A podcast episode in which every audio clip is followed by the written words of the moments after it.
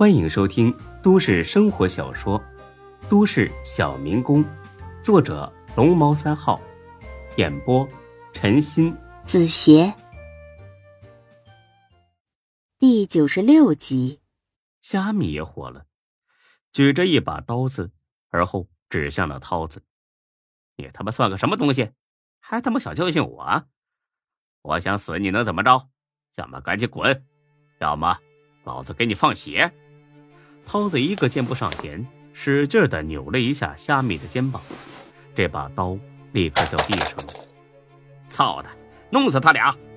那仨人一听。拿起凳子来，就往涛子两人身上招呼。要说高勇手底下小兄弟儿，那可真不少，足有三五十个。但为啥偏偏选中华子跟涛子俩人就在身边呢？因为啊，他俩不但聪明机灵，而且打架也是一把好手。没几分钟，夏米同那三个人就全部趴下了，全绑起来，扔车上，带回去见高哥。高勇知道华子涛子办事很利索，因此干了钱安一阵之后，又甩给他两万块钱，让他租套好点的房子作为他俩以后约会地点。钱燕拿了钱之后，欢天喜地的走了，说了租好之后，马上请高勇过去，卖力的在伺候他。钱燕刚走没多久，嫂子他俩就回来了，他俩把这四个人带进了仓库，然后通知了高勇。刚才还牛逼哄哄、牛气冲天的虾米，见高勇进来，当场吓得尿了裤子。高勇也不跟他废话，上去对着他的脸就是一脚。虾米被绑得很结实，打了好几个滚这才停下。高哥，我错了，我错了，高哥，求求你饶了我。涛子，你帮我求求情。涛哥，涛子二话不说，上去又是一脚。他这是在表明态度，让高勇看看我对你是忠贞不二的。果然，高勇很赞赏的看了他一眼。行了，涛子，你别打了。怎么说，他也是你老乡，这个面子我还是要给的。涛子很感激的点了点头，而后退到了一边。高勇看了那三个人一眼，确定他们没有参与酒店的事儿。而后说：“我高勇是有原则的人，人不犯我，我不犯人，这事儿跟你们三个无关，你们走吧。”涛子给他们解开了绳子，这仨人就头也不回的就都跑了。刚才有三个作伴的，夏蜜都差点吓死，这会儿只剩他一个人了，他更是吓得连连哆嗦。高勇走了过去，在他面前蹲下。下面，我给涛子留面子，不想难为你。但你要是不知好歹的话，那就另当别论了，懂吗？夏美知道自己惹不起高勇，一个劲儿的点头。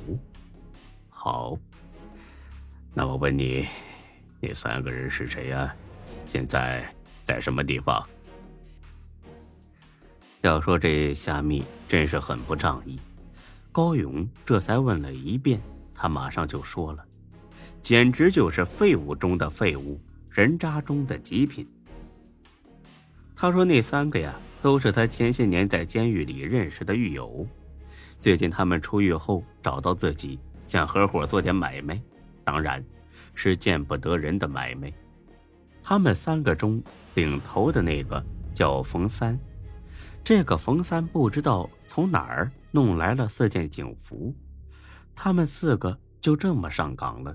一开始呢，他们专门在小宾馆、小酒店蹲点儿见了一次嫖娼或者偷着出来开房的，就进去炸一炸。这才不到一个月，就弄了两万多块钱。见没什么事儿，他们胆子越来越大，小宾馆、小酒店什么的看不上眼了。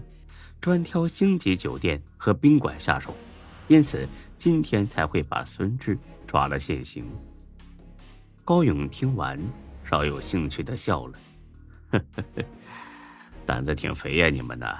冒充警察敲诈勒索我，夏米啊，这要是把你交出去，怎么也得判个七八年的吧？夏米听了，直接磕起头来，求高勇放自己一马。你不用怕，我刚才说了，只要你说出那三个人的下落，我放你走。夏米一股脑的说了出来。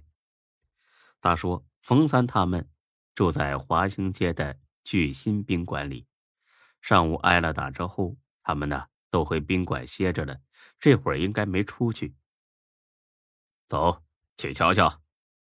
他们把夏米带着，开车赶往了聚新宾馆。这是一家小胡同里的破旧小旅馆，要不是有虾米带路，高勇他们还真不好找。一进宾馆，夏米掉头就想跑，华子眼疾手快，一把把他揪住了。想跑？信不信我废了你？夏米可怜巴巴的看着高勇。高哥，他们人在这儿，就在二零幺，你放了我吧。如果他们知道是我带你们来的，一定会报复我的。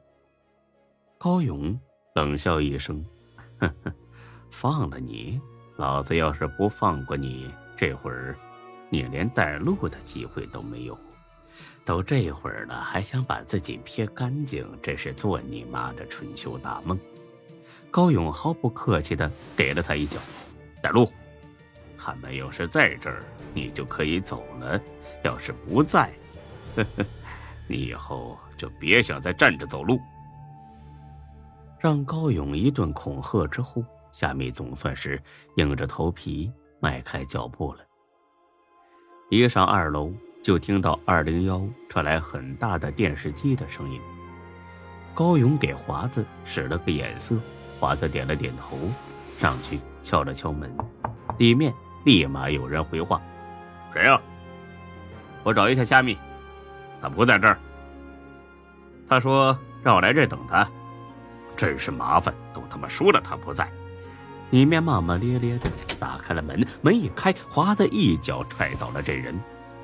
屋子里剩下的那俩反应倒是快，从床底下抽出长刀就冲了上来。华子也不是吃素的，拔出腰里的刀就迎了上去。